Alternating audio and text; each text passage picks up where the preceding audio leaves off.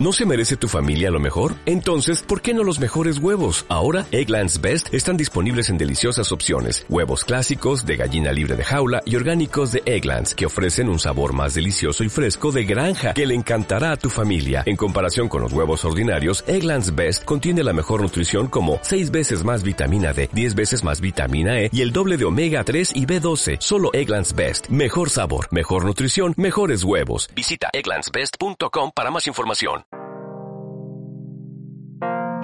Bienvenidos a 433. You mean it's just sounds?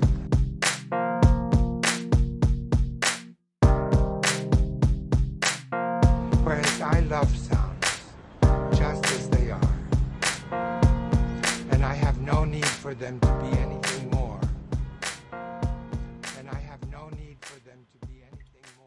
Bienvenidos a 433. Este es nuestro primer episodio y hoy tenemos como invitada a Lorena Marín, una amiga que quiero mucho de hace mucho tiempo. Ella es una artista multidisciplinaria, es actriz, bailarina, músico, está establecida en Brooklyn, New York, es originalmente de Bogotá. eh, y me gustaría que Lore complemente esto que acabo de decir. Hola Lore, ¿cómo estás? Hola Lau, bien, muchas gracias. Bueno, cuéntame un poco acerca de cómo ha sido este proceso de formación tuya como artista multidisciplinaria. Eh, tendría que irme muchos años atrás.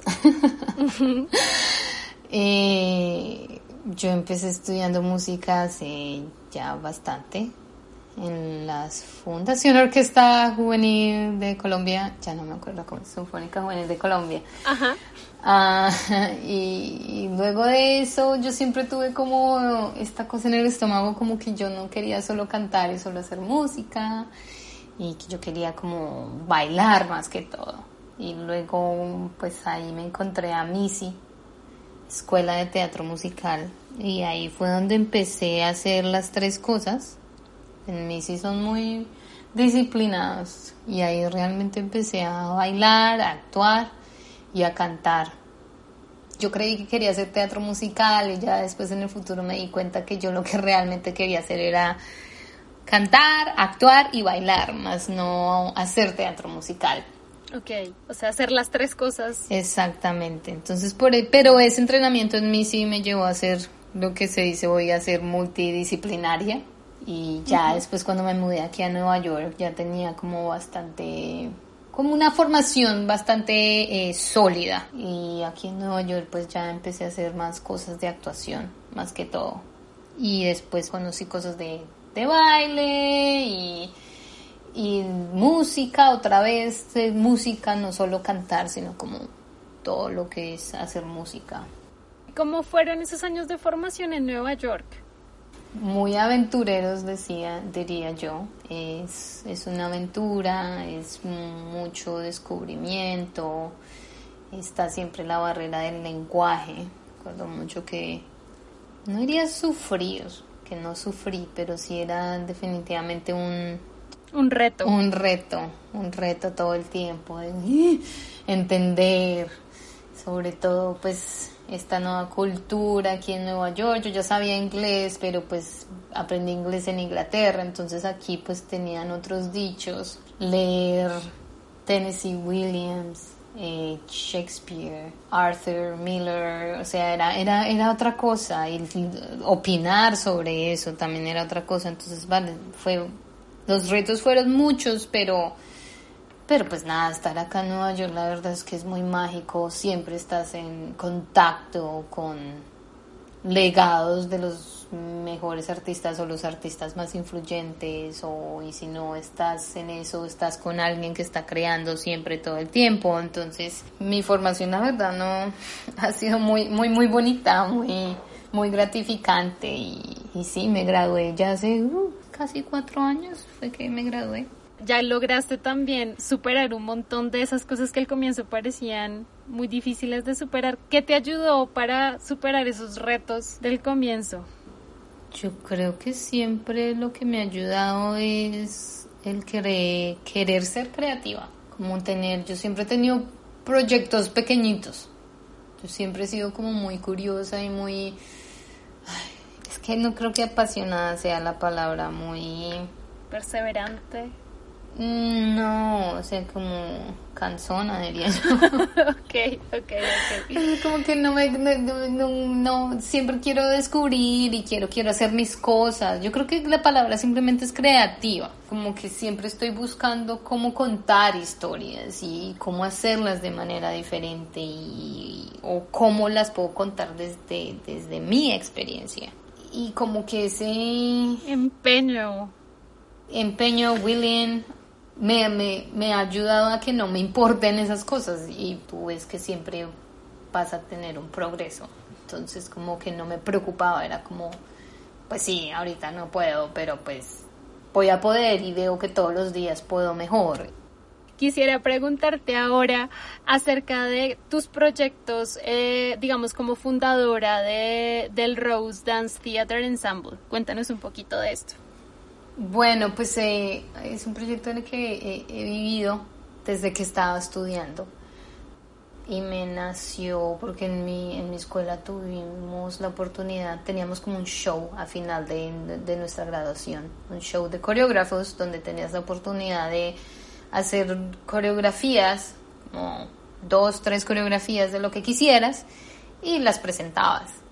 Y yo eso, yo me metí en el cuento desde el principio de año. Yo sabía que mi meta era hacer mis coreografías y, y, a mí, y de una vez me metí en la idea que yo quería decir historias y quería, quería contar mi historia como mujer y como, como, como es ser mujer como yo. Yo siento que, o sea, yo soy, yo siento que, que para mí ser mujer a veces es muy duro y realmente lo siento y realmente es como como que lo veo veo la dificultad todos los días.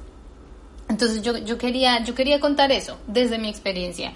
Y pues me inventé me inventé una cosa que se llama azul en movimiento y eran ese entonces eran tres tres piezas de danza.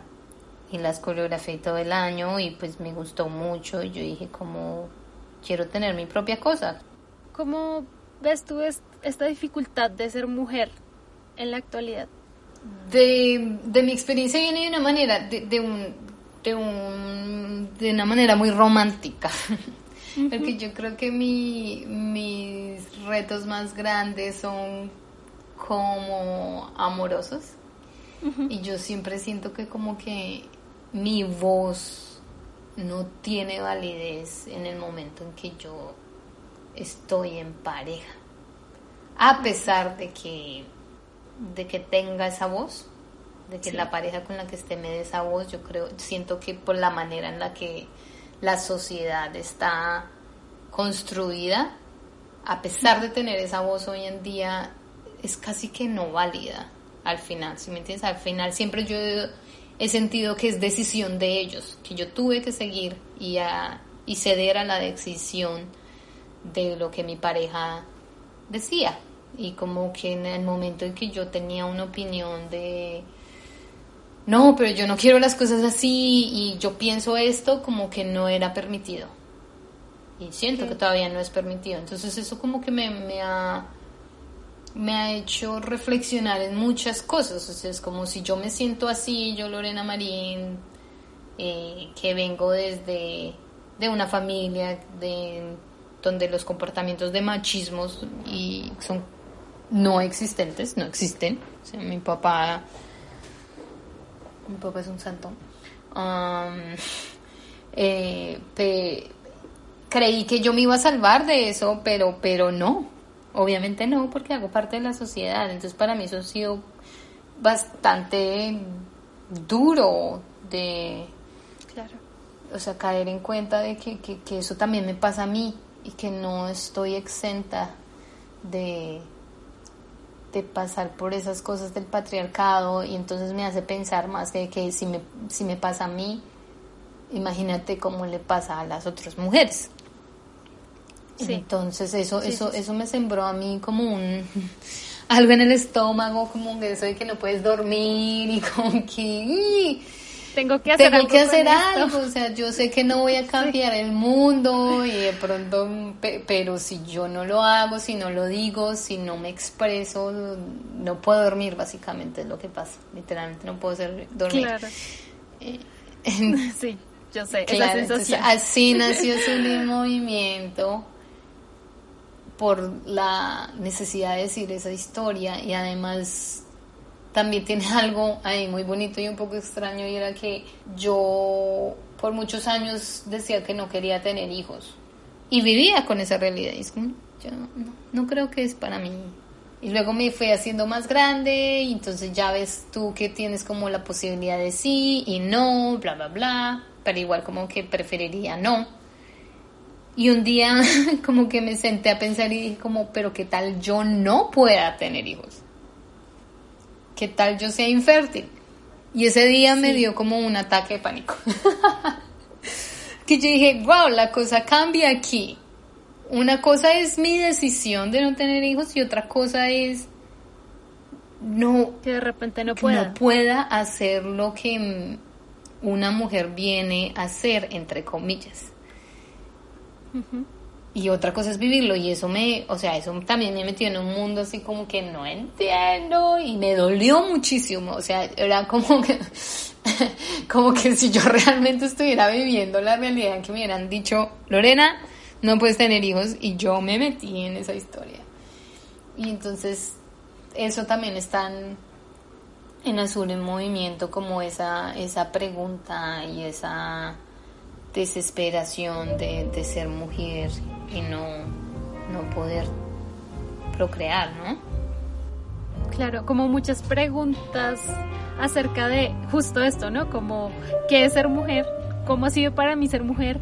¿Qué pasaría si de repente algo que generalmente se asocia con ser mujer no fuera posible para mí? Que son preguntas que yo creo que nos hacemos constantemente. Estamos escuchando un fragmento del paisaje sonoro de la puesta en escena de la coreografía árida de Lorena, acompañada por la canción del naranjo seco de Marta Gómez.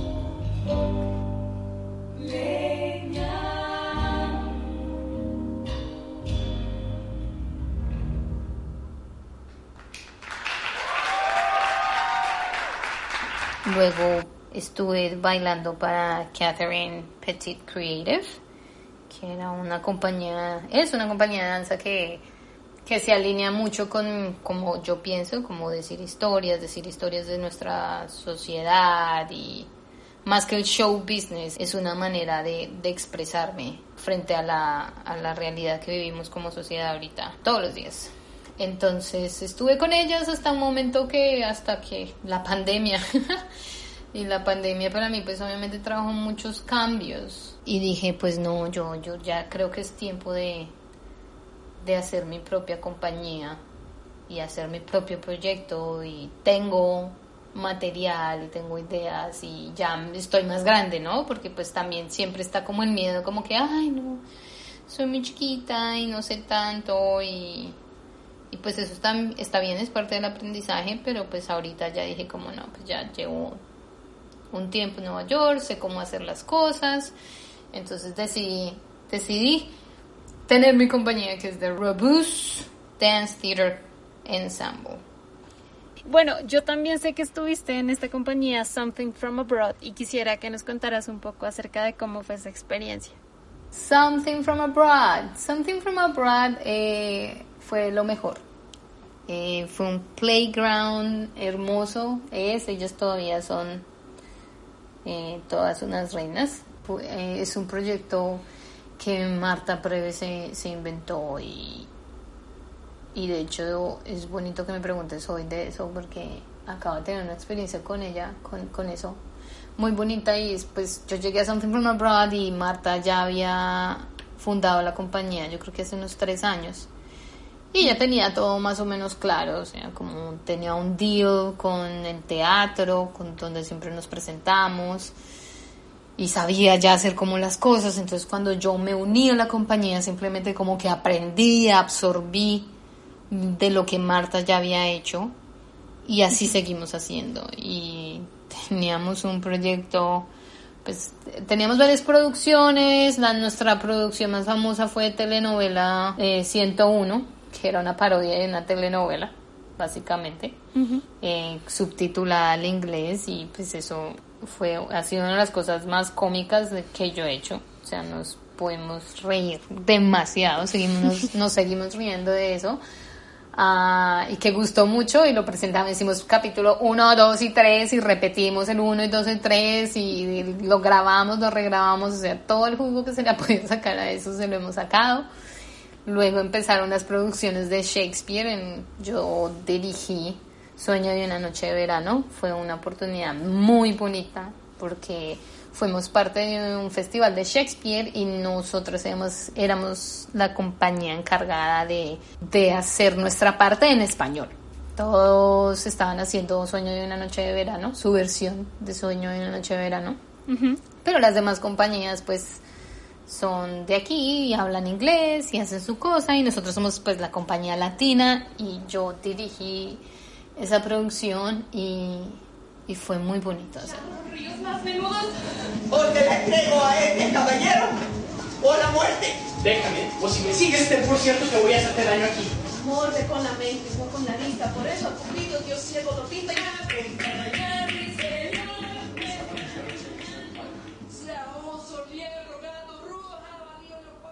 Fue muy bonito utilizar las palabras de Shakespeare en español y que la gente viera eso y además ponerlo de- en nuestra perspectiva de eh, como latinos viviendo Shakespeare. Y fue muy fácil.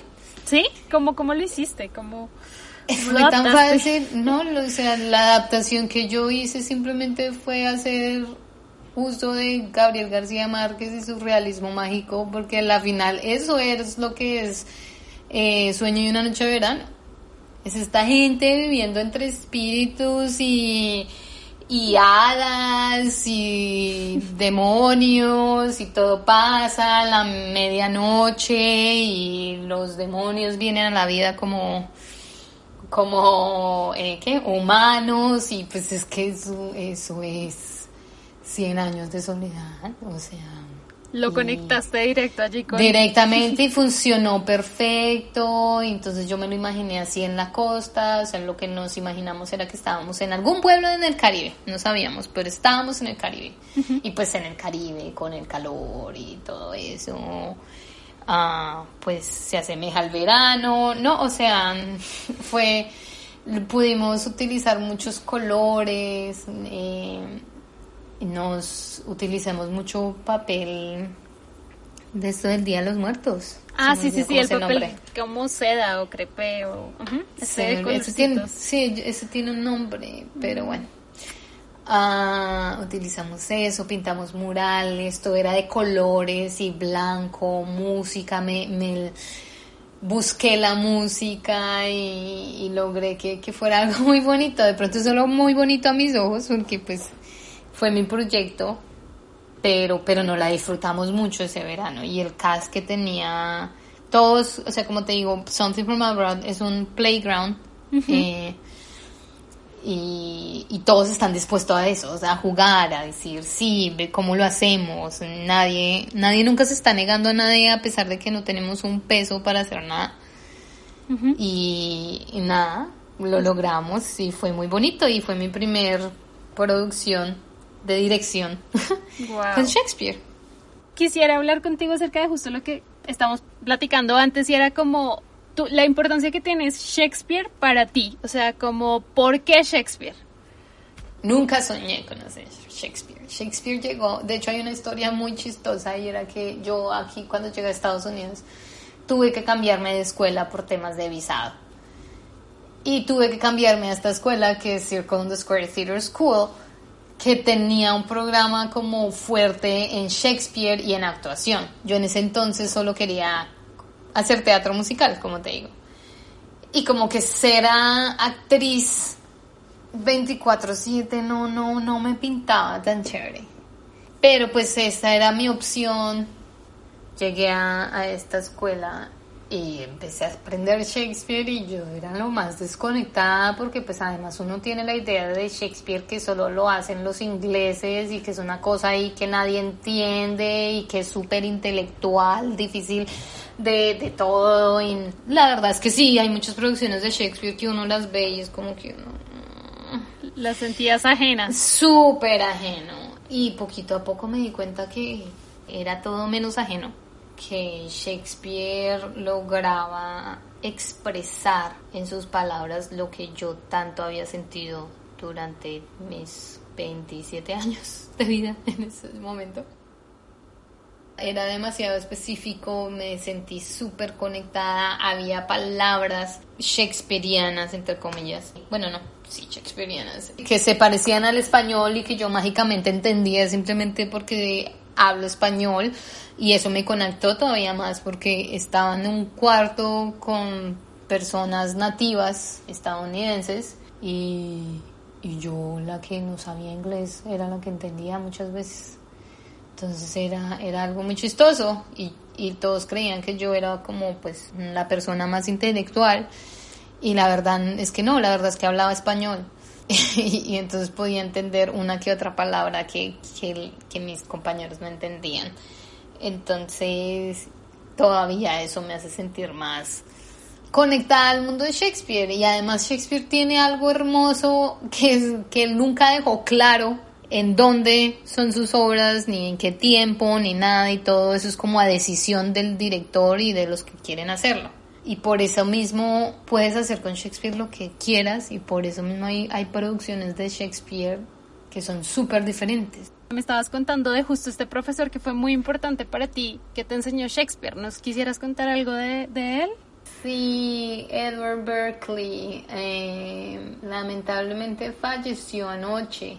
Entonces es bonito que, que podamos estar hablando de, de él hoy hay una cosa muy aquí el, de mis profesores aquí en la escuela y es que siempre me recalcaban mucho mi acento y mi inglés y siempre estaba esa necesidad de, de hablar el, inglés neutral y como parecer de quitar ese acento. Sí, parecer lo más latina posible, eh, lo menos latina posible, porque pues así es la industria, algo que es terrible.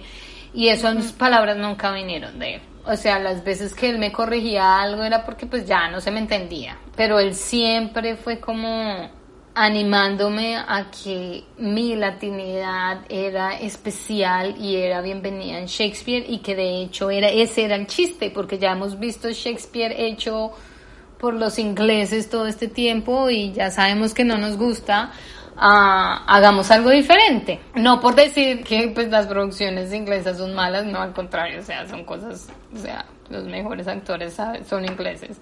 Pero pues cuando uno ve otras producciones con que cosas, cosas más cotidianas, como por ejemplo yo haciendo Shakespeare siendo latina, es, eh, es importante, es diferente y es refrescante de ver. Entonces él siempre me, o sea, él me dio mucho aliento y y aprendí, o sea, él ha sido mi único profesor de Shakespeare y aprendí todo lo que sé con él y a veces siento que tampoco fue tanto, no por decir que no me haya dado mucho, sino porque fueron cosas muy puntuales y fueron las cosas puntuales que necesitas saber para, para hacer Shakespeare. Y ya. ¿Y qué cosas te dijo así puntuales que tú digas como que recuerdas y que te quedaron marcadas? Es que no hay simplemente o sea, con Shakespeare eh, no hay que hacer nada, sino entender las palabras y decir las palabras. Que las palabras son música, ¿sí? Y, y porque nosotros latinos hablamos como hablamos y sentimos como sentimos, que es muy musical. Esa misma herramienta se puede utilizar en Shakespeare porque pues él es, es él escribió poesía, literalmente todo es poesía y poesía que tiene un ritmo y que, es musical. Shakespeare escribe en unas líneas que se llaman yámbico, y pues es música. O sea, cada línea, cada línea de Shakespeare tiene cinco sílabas, por así decirlo, y tiene un ritmito, y en lo que él me dijo, no, me acuerdo que nos dijo que es, es como el ritmo del corazón.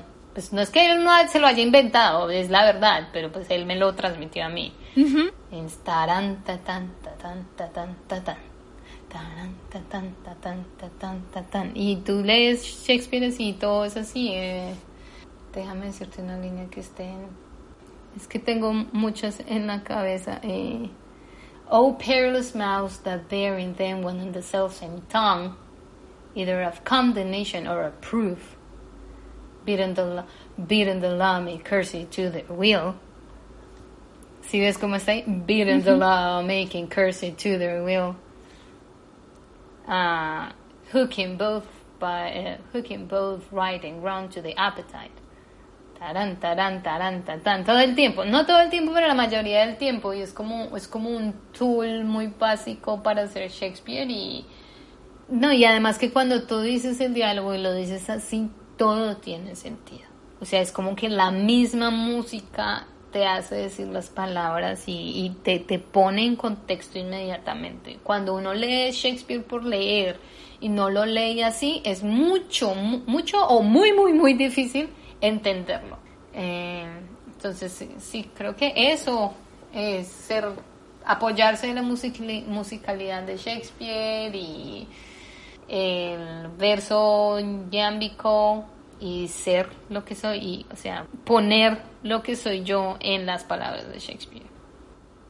Edward Berkeley es, además es una, una persona hermosa, es que sabía vivir muy bien, con muchos alumnos durante su carrera, un director muy lindo, él dirigió una, una producción de nosotros que no fue Shakespeare, pero era una producción sobre el holocausto, holocausto. Y era, era algo bastante delicado porque había mucha muerte, palabras muy fuertes y nosotros todos somos, somos muy jóvenes. Sí. Pero la manera que nos dirigió fue tan bonita y como tan cuidadosa, ¿sí? Porque eh, eso es muy, muy del arte que como que lo haces y lo haces y utiliza tus emociones y hasta que no estás botado en el piso llorando y así con media alma por fuera, no lo haces bien y esa no era la manera de trabajar de, de, de Ed. Y esa fue mi última producción en show en mi escuela y así me gradué y fue, fue muy especial. Además todas éramos mujeres y él era como el hombre de la producción. Entonces era todavía más importante y él todavía se volvió más paternal y cada vez que ensayábamos él cuando veía que la energía como que se ponía muy darks, inmediatamente paraba y nos hacía jugar, nos hacía un juego, él- no, la verdad Como que estaba súper pendiente de lo, lo que estaba pasando emocionalmente con ustedes para Sí, no, para no eh, sobrecargarlas. Ajá. Sí, no. Wow. Es un- O sea, también como director te dejó. Sí, no, no, como todo, como persona, profesor, director, o sea, aprendí mucho de él y siempre, siempre me apoyó un montón. Ten- quería invitarlo mucho a mi obra y pues no pude, pero es también una razón más para, para hacer mi obra. También lo conecto con algo que hablábamos ahorita y fue como con tu propia labor docente. ¿Quisieras hablar un poquito de eso? Sí, eh, bueno, pues yo además de ser actriz aquí en la ciudad de Nueva York, trabajo. Ten- Tengo un trabajo que, que me genera remuneración. Y mi trabajo, eh, muy afortunadamente, es, lo- acá lo llamamos teaching artist. Es como que profesor artista. Sí, artista formador le dicen aquí. Ah, artista formador. Soy una artista formadora. Dicto clases en, en las escuelas públicas aquí, de teatro más que todo. Y pues obviamente por ser escuelas públicas tienes una población distinta. Aquí, y pues aquí en Nueva York hay mucha gente de todos lados. Entonces es, es- son poblaciones, por decirlo así, especiales, especiales porque, porque son muy diversas. Entonces es literalmente especial trabajar con ellos. Es muy gratificante y siempre estás en continuo aprendizaje, pero al mismo tiempo son niños migrantes que casi nunca migran porque quisieron, ¿no? que son traídos aquí porque sufren de violencia en sus países o no tienen oportunidades económicas que aquí pueden tener un poco más. Entonces es, es una es, es bastante bonito trabajar con ellos, sobre todo desde mi punto de vista, porque aunque yo sí vine aquí como por opción y por desde un, una perspectiva de privilegio, ¿sí? ¿no? O sea, yo me vine como, ay, me vengo a Nueva York a estudiar arte. Eso ya de por sí es un privilegio grandísimo, el cual estoy muy agradecida, pero, pero también he tenido mi, mi experiencia con lo que es ser inmigrante. Por más privilegio que uno tenga, es Siempre Es- tiene es- sus lados eh, difíciles, me imagino. Bastante O sea, difíciles, bastante difíciles, en donde hay papeleo, donde hay cosas de identidad que tú no sabes dónde poner, si eres de aquí, de allá, de allí, de acá. Y pues trabajar, o sea, yo tuve esa experiencia cuando yo me mudé acá con 23 años, que pues eres más o menos adulto y tienes como una capacidad más de cómo enfrentar las cosas. Ellos, yo trabajo con niños, niños. o sea, yo, yo he tenido grupos desde kinder Claro, hasta ahorita pequeños. que estoy trabajando con, con high school. Entonces adolescentes. es- adolescentes. Entonces es, yo no diría, no es para nada complicado, o sea, no, no es fácil, pero no es complicado. Es simplemente interesante, gratificante, o sea, porque es la oportunidad de aprender de diferentes culturas y, y de, y de retarse a uno mismo como educador. A, a enseñar las cosas mejor desde nuestros puntos de vista y validar la experiencia de, de cada individuo y sobre todo darle poder a, a esa diferencia con la que ellos vienen, como que, porque pues acá todos llegamos y es como lo primero que quieres hacer es borrar esa identidad y ese pasado porque quieres pertenecer a este sueño americano, por decirlo. Entonces quieres hacer eso y, y eso genera todas las confrontaciones posibles en el espíritu. Ah, Claro. y pues lo, mi, mi meta muchas veces, no, mi meta siempre es que los niños no, no deben sentir eso porque nada que ver, o sea, lo más especial de ser especial es serlo y estar empoderado por eso y, y sí, y la verdad es un regalo muy bonito poderlo hacer a través del teatro y, y enseñarles a ellos que se pueden expresar y, y que está bien y que está bien ser vulnerable. Sí. Y que tienen historias, o sea, que no importa de dónde sean ni cómo haya sido ese pasado, y esto es como también encuentras gente que ha vivido historias similares, compañeros que probablemente han vivido lo mismo que tú, inclusive tú misma, aunque tú, tu experiencia de migración no es exactamente igual a la de ellos, es también ese recorrido de encontrar una manera de pertenecer que no sea olvidar lo que soy o, digamos como borrar todo esto que siempre me ha acompañado y que me ha constituido como sujeto, sino bueno, gracias a eso también voy a encontrar una manera nueva de pertenecer, un poco como voy a encontrar mi propia manera de ser Shakespeare, ¿no? Eh, Sí, exactamente, es, es ese encontrar como esa comunidad aquí, o sea, esa comunidad diferente, o sea, aprender que no estamos solos, que de hecho hay una comunidad muy grande, latinoamericana, migrante, aquí en Nueva York y en todos Estados Unidos que, que nos hace, que nos une y, y encontrar cómo estar em, cómodo y seguro en esa comunidad hace que te sientas parte de, de- de vivir aquí en la ciudad de Nueva York, ser un New Yorker, que le dicen.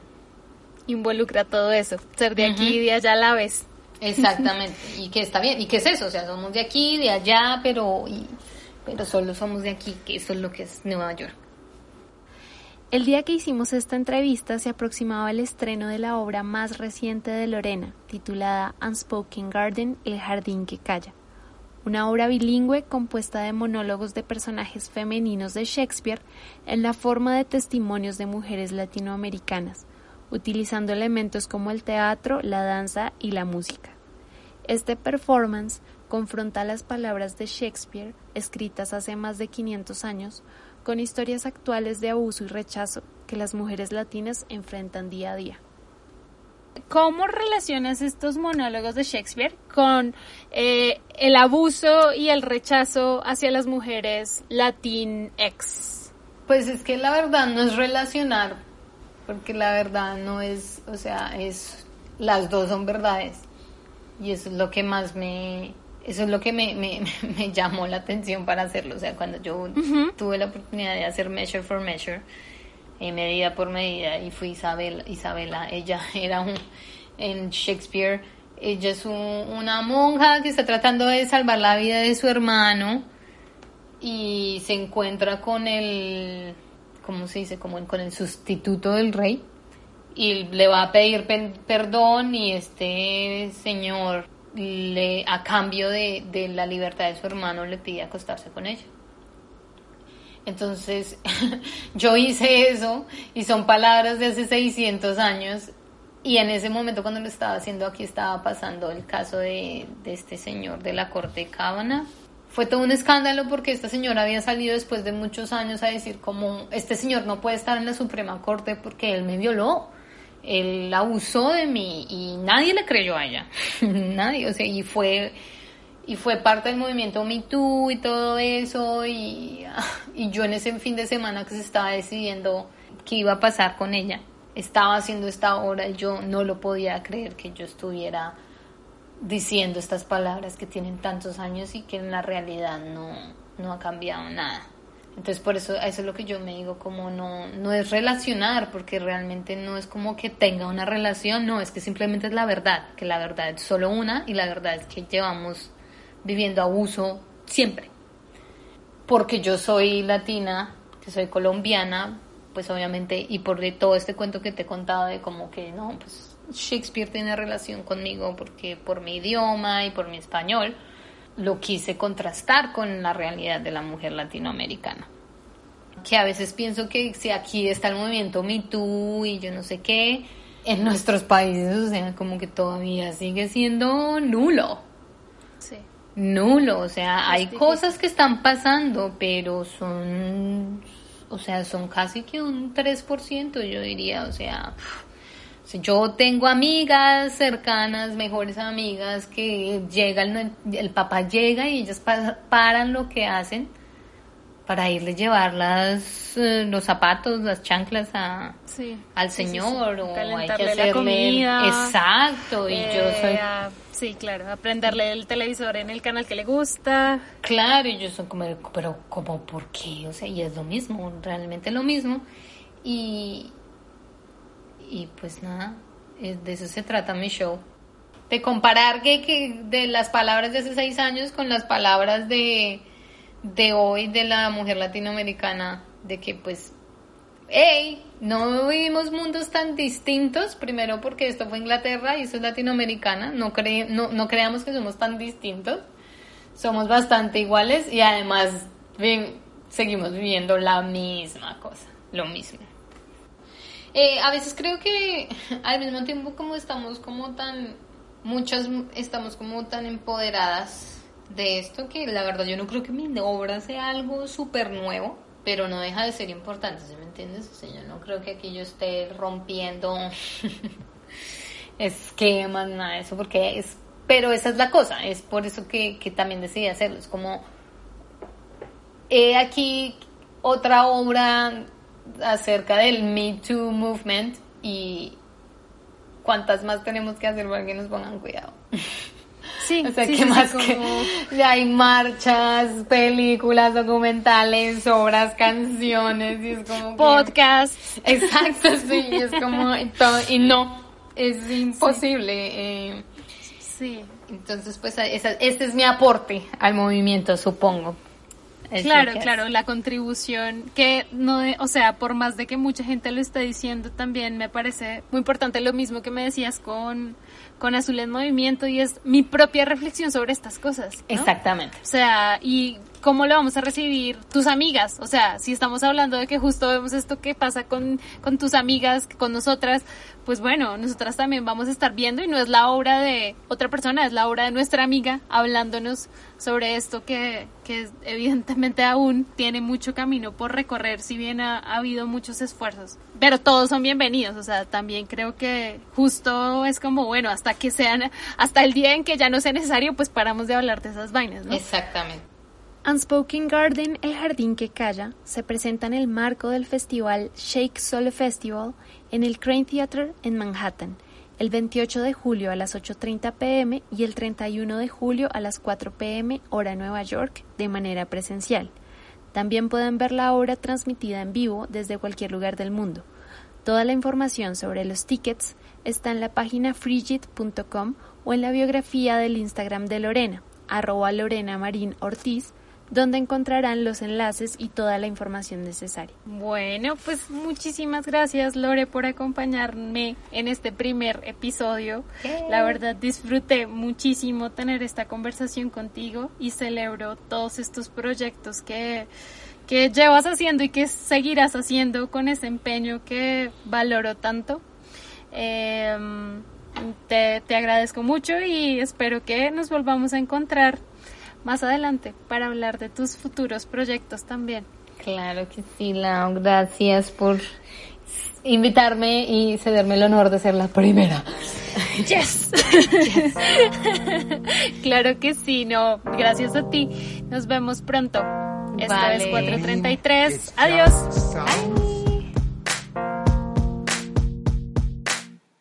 Mi nombre es Laura Molina. Esto es 433 y pueden escucharnos desde las plataformas en las que acostumbran a escuchar sus podcasts. También nos pueden seguir en arroba 433 podcast 1 en Instagram. Nos vemos pronto.